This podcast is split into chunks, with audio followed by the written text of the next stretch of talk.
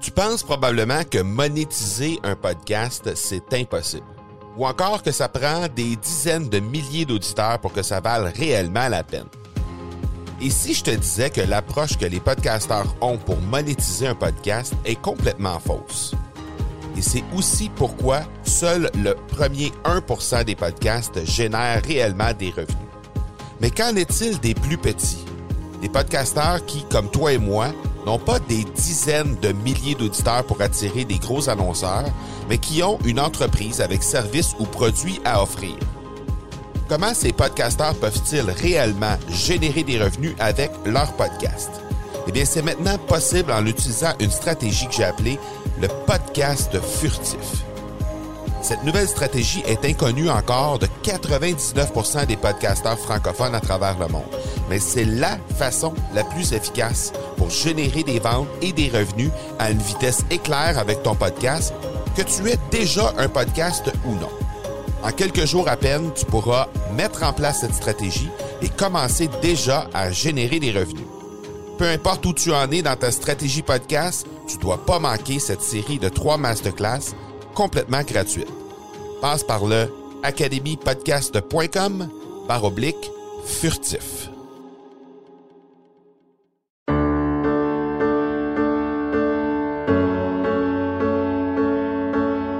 Mon nom est Marco Bernard, entrepreneur, consultant et formateur en podcasting. Avec plus de 100 000 auditeurs et plus de 300 000 dollars en revenus générés depuis son lancement, l'accélérateur, c'est le rendez-vous des entrepreneurs pour discuter marketing, vente et entrepreneuriat. On y discute avec les meilleurs entrepreneurs francophones au monde pour connaître leur parcours, leurs bons coups et leurs échecs, mais surtout leur stratégie de champion que tu pourras appliquer dans ton entreprise dès maintenant. Aujourd'hui, on s'entretient avec Simon Jaudoin. Simon, ben, c'est un gars qui a un parcours un peu particulier. On va parler de son parcours, mais on va parler aussi de comment il arrive à se démarquer sur les médias sociaux, malgré qu'il fasse une, euh, une profession qui n'est pas très sexy à la base. Il est comptable.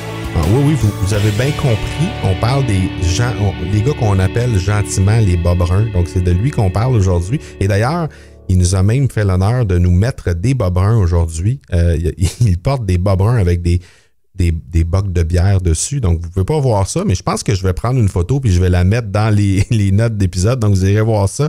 Euh, mais avant toute chose, je veux vous euh, inviter à jeter un coup d'œil au dernier épisode. Le dernier épisode de l'accélérateur, on a parlé de, euh, du fait que j'avais lancé 21 entreprises, qu'il y a eu 18 échecs, mais que j'étais toujours debout comme entrepreneur malgré tout ça.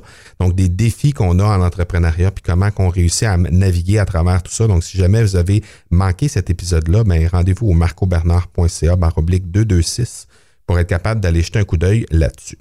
Le présentateur de l'épisode, c'est System.io. Donc ça, c'est le premier système complet francophone qui va vous permettre de faire votre site web, vos tunnels de vente, gérer votre marketing par courriel, vos formations en ligne, votre plan de marketing d'affiliation et tout ça ben, sur un même toit avec un support et une communauté en français par-dessus le marché.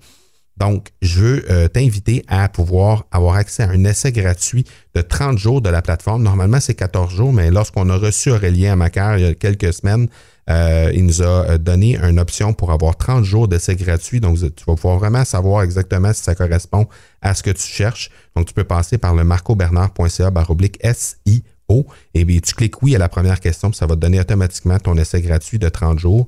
Alors, euh, pour aller tester cet outil-là qui est vraiment, vraiment très, très, très complet et qui est en français par-dessus le marché, je pense que ça vaut vraiment la peine.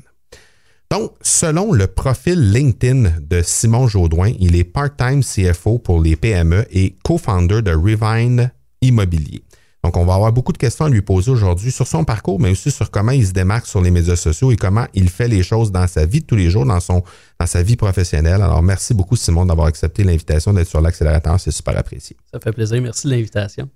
Simon, premièrement, on va, euh, on a passé une heure avec, ensemble euh, sur les ondes du FM 103.3 Euh, on, va, on va revenir sur quelques petits trucs qu'on a jasé ensemble, mais je veux d'abord que tu euh, prennes quelques instants pour te présenter. C'est pas tout le monde qui est allé écouter cette, euh, cette, ce segment-là qu'on a fait sur les ondes du FM 103.3 qui incidemment est disponible sur le site internet de, de la station, donc le fm133.ca, sous la rubrique émission puis accélérateur. Les gens vont pouvoir trouver le premier 60 minutes qu'on a fait ensemble. Mais je t'invite quand même à te présenter puis à nous dire un peu quel est ton parcours.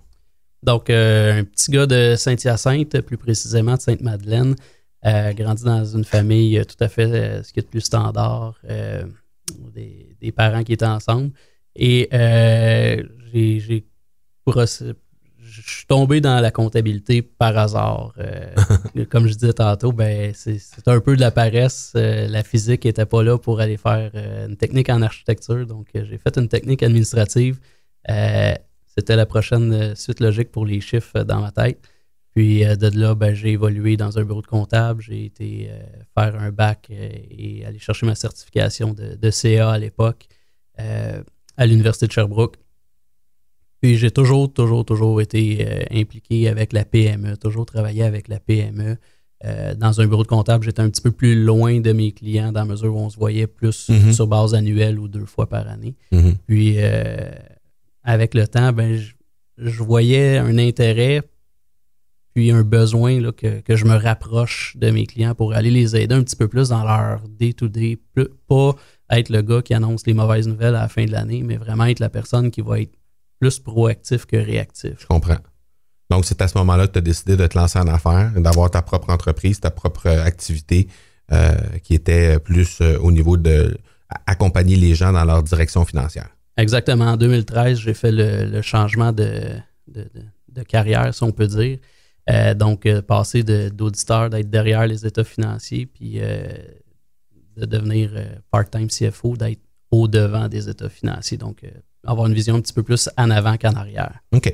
Tu nous as parlé aussi de Revine Immobilier rapidement. Tu peux-tu nous dire un petit peu ce qu'il ce y a derrière ça? C'était quoi le le, concept de base? Le concept de base, c'était de rendre accessible à la PME euh, agroalimentaire des technologies qui étaient autrement disponibles juste aux, grandes entreprises euh, internationales ou avec des forts budgets. Mm-hmm.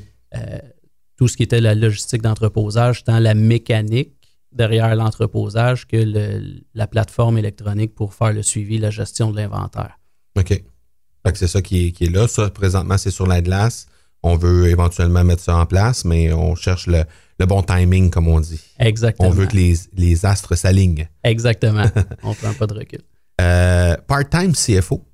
Oui. Ça fait quoi dans la vie, ça, un part-time CFO? C'est la, personne qui vient euh, s'intégrer comme interprète entre le, preneur de décision et la personne qui prépare l'information euh, comptable. Donc, la personne qui fait les payes, qui fait les, les, les factures clients, la personne qui imprime les chèques pour les fournisseurs, dans la PME, généralement, cette personne-là a fait ça depuis longtemps. Elle n'a pas toujours une formation euh, académique. Euh, elle n'a pas son titre professionnel. Mhm.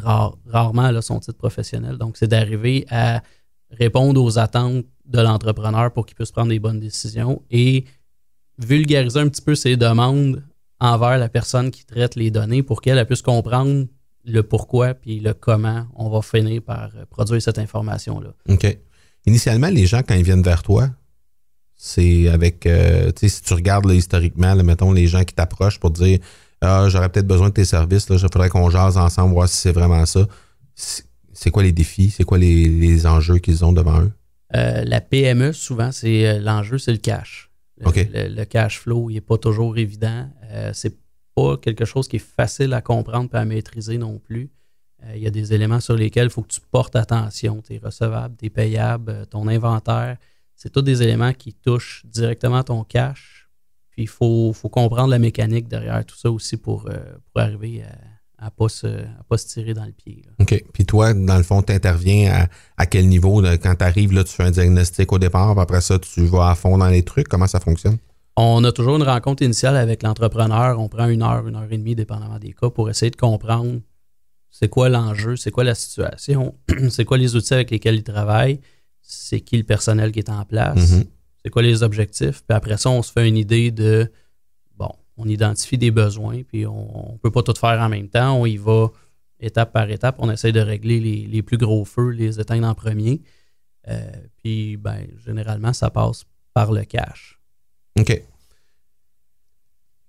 Quand tu euh, interviens avec une entreprise, tu travailles évidemment avec les gens qui sont en place, comme tu disais. Est-ce que est-ce qu'il y a un volet formation avec ces gens-là? Est-ce que, est-ce que ça intervient, ça, dans ton mandat, souvent? Euh, la formation, pas proprement dit, on va pas s'asseoir dans une salle puis euh, Non, non, non, avec, une ça- salle PowerPoint. Ouais. Mais oui, on, on éduque nos clients, on, on aide les, les producteurs d'informations, les techniciens et techniciennes qui sont en place, on les aide à comprendre ce qu'ils font, pourquoi ils font, comment on peut ajuster certaines affaires. Puis oui, le propriétaire de l'entreprise, il, est généralement il est ouvert à, ce qu'on dit, puis euh, il cherche à comprendre, puis il veut s'améliorer, c'est l'objectif. Donc euh, oui, il y a un volet de formation. Parce que généralement, ce que tu remarques, c'est qu'il manque des indicateurs, il manque. euh, ultimement, pour la personne qui prend la décision dans la PME, c'est c'est parce qu'il n'y a pas les bonnes informations, c'est parce que. euh, c'est- quoi l'enjeu majeur là, euh, qui, qui fait en sorte que la personne n'est pas, est, est pas habilitée à justement faire avancer son entreprise? Ben, dans beaucoup de nos clients, il y a de la forte croissance. Puis on part d'une petite entreprise euh, qui est gérée avec 2, 3, 10, 12 personnes. Puis on se ramasse euh, 4, 5, 6 ans plus tard, il y a 25, 30, 40 personnes. Le chiffre d'affaires est fait x 10. Mm. On a encore les mêmes outils, les mêmes méthodes, les mêmes techniques. Puis C'est encore le propriétaire euh, qui, va, euh, qui va regarder euh, dans, sa, dans sa comptabilité. Il va sortir un petit rapport bien simple qui a toujours sorti. Puis il va dire OK, c'est bon, on fait ça. On a toujours fait ça de même. on a toujours fait ça de même. Et ça, c'est la pire réponse. Mais, puis la Ça personne, marchait? la personne qui fournit le rapport, oui, ça marchait. Le, le 20 ans, tu- la marge d'erreur était plus. était- Dans le cahier Canada, là, ça marchait? Ouais, ouais, ça marchait. Ça, ça marche. Moins rapide, moins précis, mais ça marche. mais euh, oui, c'est ça. Donc, l'entrepreneur, souvent, il, il est pris malgré lui à être la personne qui va gérer les finances puis qui va euh, mais c'est pas c'est pas c'est pas ça sa force. C'est pas ça son intérêt. C'est pas ça sa passion. Il a bâti une entreprise parce que c'est un maniaque de X Y Z Mm. c'est ça qu'il veut faire dans la vie. Il veut le vendre il veut développer des nouveaux des nouveaux produits il veut développer des nouveaux services des nouveaux marchés. Il n'y a, pas- il a pas nécessairement l'intérêt d'être dans des chiffres puis de faire des analyses plus poussées. Puis au-delà de ça, ben, il y a un niveau de connaissance aussi qu'il faut avoir puis de compréhension de, de tous ces états financiers-là. Fait que c'est vraiment là qu'on intervient. C'est ça qu'on vient régler comme problème au niveau de l'entrepreneur, c'est de lui libérer du temps pour qu'il puisse se focuser sur ce qu'il fait de mieux, c'est-à-dire développer son entreprise. Fait que dirais-tu qu'en langage automobile, toi qui es un gars de char, t'es comme un peu le gars qui amène les cadrans en avant du, du, du- du décideur puis qui explique qu'est-ce que, qu'est-ce que chaque aiguille veut dire.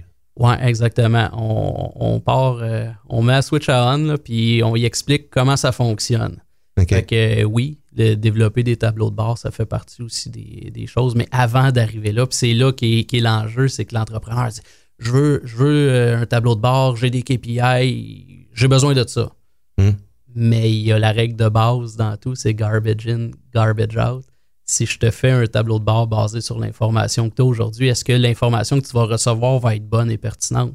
Ouais. Parce que si ton aiguille à gaz elle dit que t'es plein puis que tu as une autonomie de 500 km, mais que dans les faits, C'est 300. c'est deux- c'est 50, Ouais. euh, tu te rendras pas, là. Non. Fait qu'il faut que tu aies la bonne information pour feeder Ouais. ces, euh, ces documents-là. Dans le fond, toi, tu vas filtrer tous ces trucs-là, tu vas repasser en revue tous les processus à l'interne, s'assurer que le output est vraiment exact. Exact. Puis après ça, tu, tu le figures dans un tableau de bord, comme tu dis, pour que la personne puisse être capable d'avoir ça clairement en avant de lui avec un portrait qui est le plus juste possible pour prendre justement les décisions qui s'imposent par la suite. Exactement. C'est pas toujours un tableau de base. Souvent, Non, non, non, mais- c'est- des, euh, des fichiers, des tableaux. Euh, on essaie de rendre ça simple et utile pour, euh, pour l'entrepreneur dans un contexte qu'il connaît. Bon.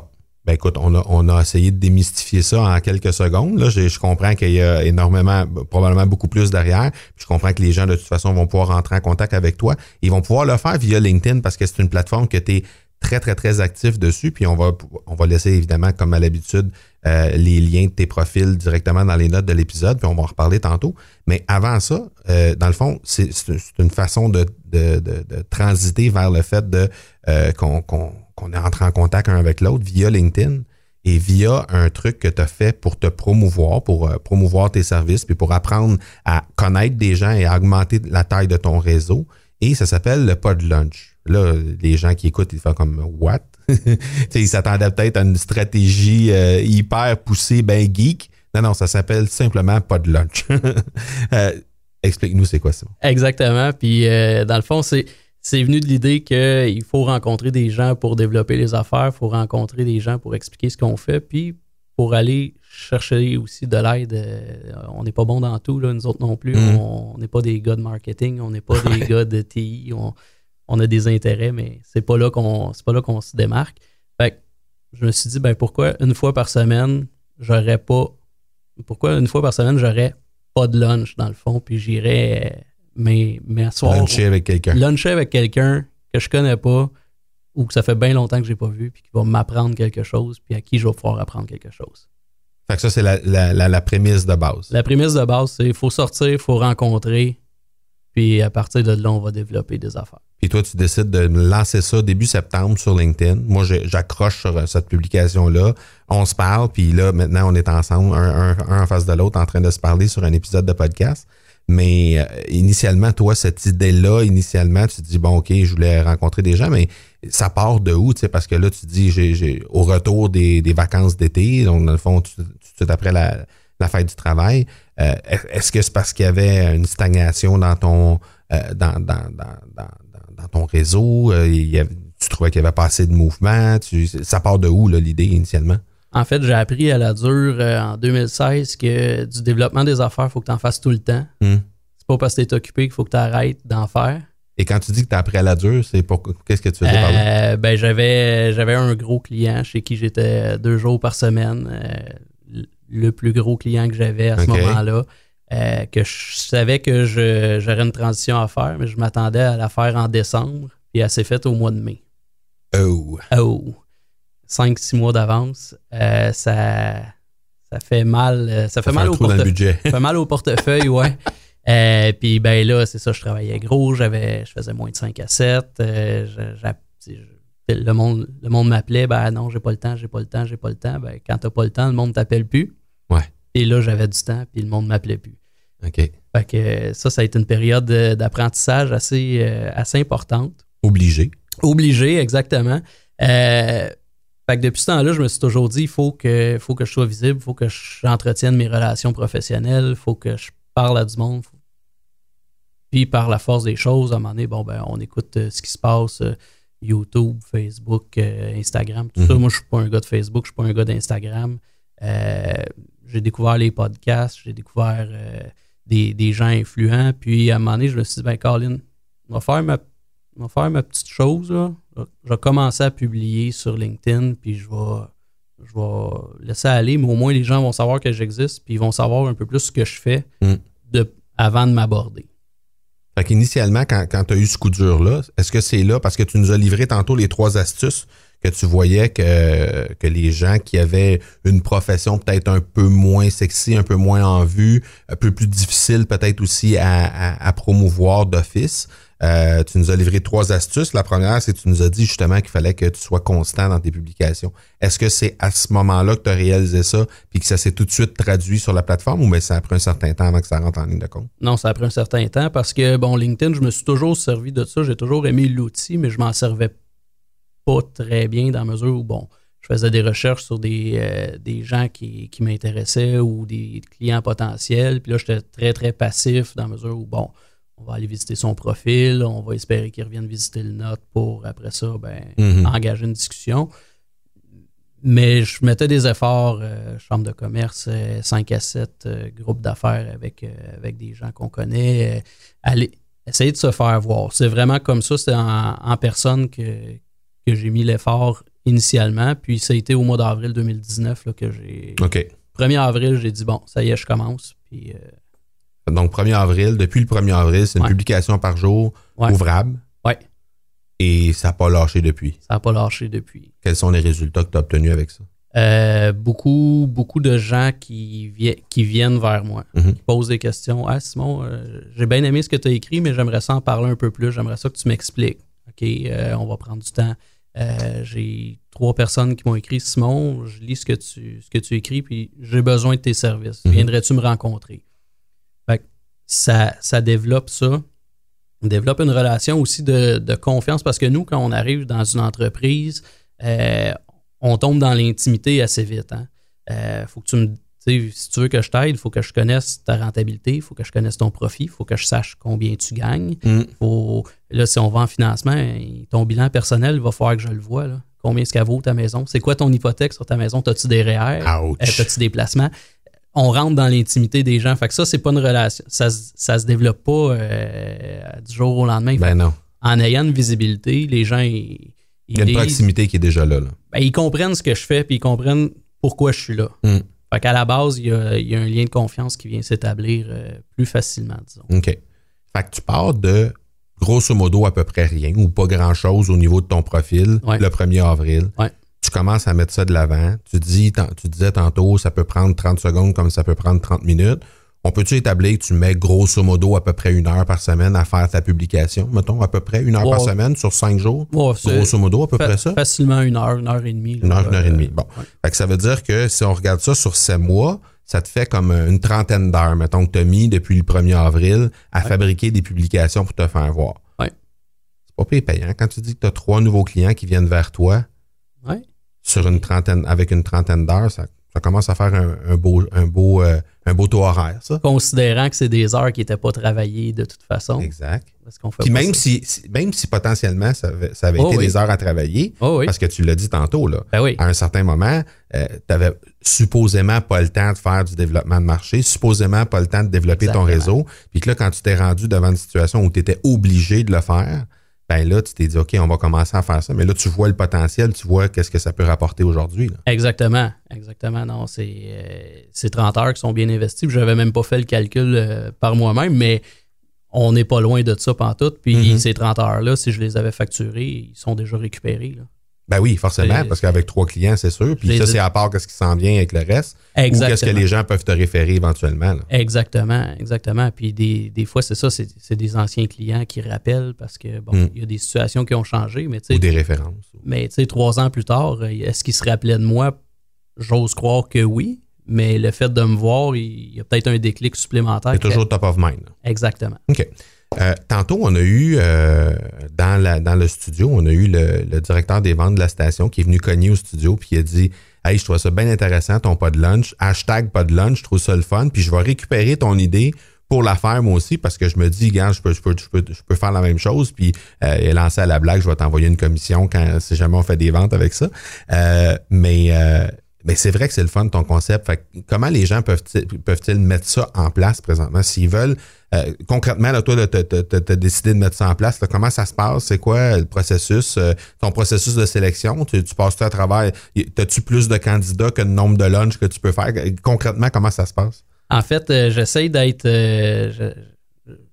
Fais pas de filtre parce que je veux pas, je veux pas être biaisé ou avoir un, un préjugé XY. Là. Je- Mhm. J'essaye de, de rencontrer tout le monde qui, qui m'interpelle, mais c'est sûr qu'à un moment donné, il y a un enjeu de temps parce que euh, je passerai pas euh, mes, mes cinq jours par semaine au. De temps en temps, t'a- t'aimes ça amener ton lunch. Exactement, exactement. J'ai des obligations aussi au, au niveau de mes clients que ben, je peux pas m'absenter euh, tout le temps parce que tu as le temps de déplacement pour te rendre, le temps de déplacement pour revenir.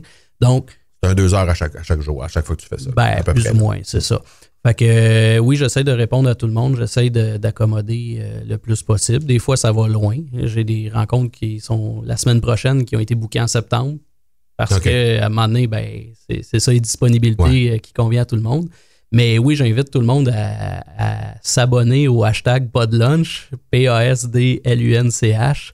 Euh, on va voir toutes les publications qui passent. Puis moi, à chaque fois que j'ai un pas de lunch, le lendemain, je mets un petit, un petit clin d'œil à la personne avec qui j'ai rencontré. Qu'est-ce qu'on a jasé? euh, qu'est-ce, qui, qu'est-ce qui se passe? euh, puis toujours, toujours des bons mots parce que à date, c'est juste des bonnes personnes que j'ai rencontrées. Et ce que tu disais tantôt aussi, c'est qu'il y a déjà des gens ailleurs que le directeur des ventes de la station. Il y a déjà des gens ailleurs au Québec qui ont commencé à mettre ça de l'avant, cette espèce de concept-là, qui va peut-être Ouais. devenir un concept euh, planétaire dans la francophonie mondiale. euh, peut-être, on ne sait On pas. travaille là-dessus. on travaille là-dessus. Que- Et, et- et concrètement, tu disais qu'il y avait déjà d'autres personnes là, ailleurs? J'ai euh, j'ai un bon ambassadeur, ça arrive Nord, qui lui a formé son équipe de direction. ils font tous des pas de lunch. Fait que là, j'ai du monde, Ah. grâce à lui, j'ai du monde à- sur la rive nord, j'ai du monde à Sherbrooke, j'ai du monde à Québec qui font des pas de lunch. Euh, j'ai une couple de mes des contacts LinkedIn avec qui j'ai des bonnes interactions qui viennent de Québec. Puis, ah, je vais l'utiliser. Certains utilisent-le, utilisent le hashtag pour qu'on puisse tous se suivre là-dedans. Fait que euh, oui, c'est euh, c'est super le fun. C'est en train de, de prendre, de prendre vie. Puis, ben, j'ai une petite idée d'affaires là, qui, qui est en train de Le premier ça. congrès des pas de lunchers qui s'en vient. Il y a de quoi de beau qui s'en vient. Ouais, ah, ouais, c'est ouais. cool. C'est cool. Excellent. J'espère que tu vas nous garder informés. Oui. Comme ça, on pourra, euh, on pourra informer les gens de notre côté aussi euh, de ce qui s'en vient. Euh, évidemment, comme à l'habitude, on va mettre les liens dans les notes d'épisode. On va euh, inviter les gens justement à jeter un coup d'œil sur les façons de te rejoindre. Mais si tu veux nous dire exactement comment on peut te rejoindre concrètement, le plus facile. Le plus facile, c'est LinkedIn. Mhm. On recherche Simon Jourdouin, virgule CPA, CA. c'est le barbu à lunettes, c'est moi. C'est- ça qui est le plus facile. Euh, également, je pense que tu voulais faire une invitation. Il y a quelque chose qui te tient à cœur. Euh, je vais te laisser euh, faire l'invitation parce que c'est dans quelques jours, quelques semaines, euh, deux semaines en fait environ. ouais. Il y, a un- il y a un truc important qui, tient beaucoup à cœur qui arrive bientôt. Oui, le 12 novembre, le gala des grands chefs au profit de la Société canadienne du cancer, plus principalement division Rive-Sud. Mhm. C'est une cause qui, qui est importante pour moi. Quand j'ai commencé à m'impliquer avec eux en 2009, c'était une personne sur cinq qui était pour avoir un diagnostic de cancer. Aujourd'hui, en 2019, c'est une personne sur deux Wow. qui va être touchée euh, directement par le cancer. Donc, ça touche à peu près tout le monde de façon indirecte.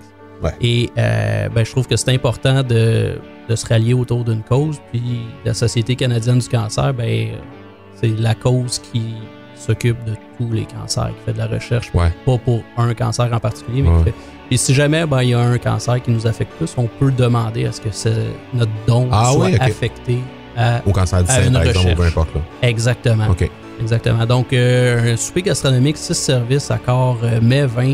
Euh, le menu est présenté par des chefs locaux euh, de, de renom qui viennent nous présenter leurs plats tour à tour, pourquoi, d'où ça vient, comment ils l'ont fait. Le, sommelier qui vient nous expliquer aussi l'accord, comment il a été pensé, pourquoi il a été chercher ce type de vin-là. Mhm. Euh, une super soirée euh, au niveau de la bouffe et de l'alcool, on en a pour notre argent. Une soirée où on rencontre des bonnes personnes, des gens de qualité euh, qui ont un intérêt ou une, une sensibilité commune. Puis, euh, ben, on contribue à une cause qui, est- qui est essentielle à mon sens. là. Ben oui, tout à fait. Ben écoute, euh, tu disais tantôt que les gens peuvent trouver directement sur Google avec le gala des chefs. euh, Gala des grands chefs, Gala des grands chefs. Rive Sud. Rive-Sud, OK. Puis on, a, on tombe directement sur la page. Euh, c'est le meilleur moyen, mais je pense que tu vas mettre les liens. euh, Oui, je vais mettre les liens. Puis sinon, ben, de toute façon, les gens peuvent toujours te contacter sur LinkedIn pour euh, avoir, s'ils ont des questions, peu importe, là, par rapport à l'événement. Donc, euh, n'hésitez pas à entrer en contact euh, avec euh, Simon directement sur LinkedIn.